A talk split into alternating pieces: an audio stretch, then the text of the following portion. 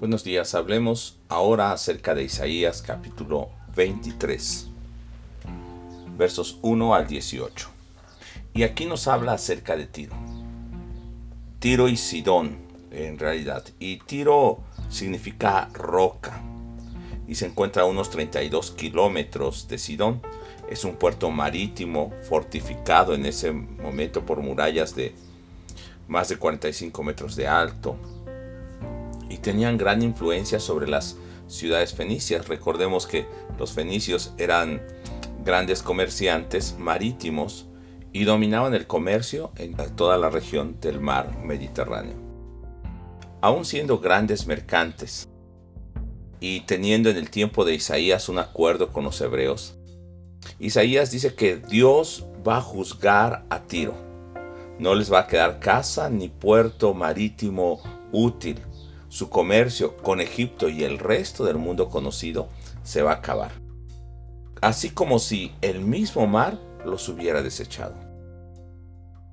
Tiro era reconocida como una ciudad llena de bullicio, alegre y antigua, que sus negocios hacían ver a sus comerciantes ricos como príncipes a todo lugar que llegaban, aun a los lugares más distantes.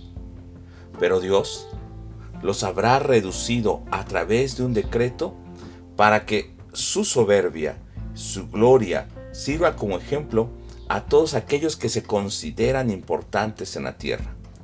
No tendrán más poder como los descendientes de Tarsis, regiones distantes a donde había llegado la influencia de los fenicios, en este caso de Tiro.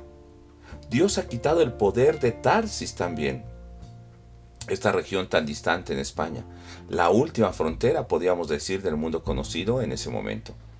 Igual va a destruir la fortaleza de Canaán, que era la región donde se encontraba eh, Jerusalén, Judá e Israel. Sión no gozará más y no tendrá más alegría. Y aunque vayan a buscar reposo o esperanza lejos, no lo encontrarán. Sión debe tomar como ejemplo la tierra de los caldeos, que aunque levantaron sus palacios y fortalezas, Dios los convirtió en ruinas. El juicio sobre Tiro será por 70 años, pero después volverán a retomar su comercio y aún dice que sus fornicaciones y su manera de comerciar, más sus ganancias ya no serán amontonadas ni atesoradas, sino que serán consagradas a Dios para comida y vestido de todos los que están delante de Jehová. Pensemos el día de hoy si no estamos como Tiro, en nuestro orgullo, en nuestra vanidad, comerciando, haciendo negocios con todo el mundo, pero nos hemos olvidado de Dios.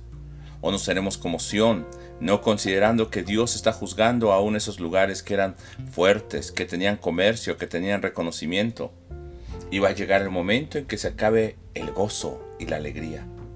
Debemos de reconsiderar nuestra forma de vivir y volver nuestro corazón a Dios. Todo pertenece a Dios. La fortaleza, la prosperidad, todo es de Él. ¿Por qué no agradecer a Dios hoy por la oportunidad que nos da de tener un día más de vida, un momento para agradecerle y estar en su presencia? Baste hoy ver lo que Dios está haciendo con todas las naciones, las potencias, con los pobres, con los grandes comerciantes, con los ricos, con los grupos poderosos, y darnos cuenta que el hecho de que hoy podamos respirar, tener un bocado, poder disfrutar a nuestra familia, poder alabar a Dios, es el mayor privilegio que podemos tener.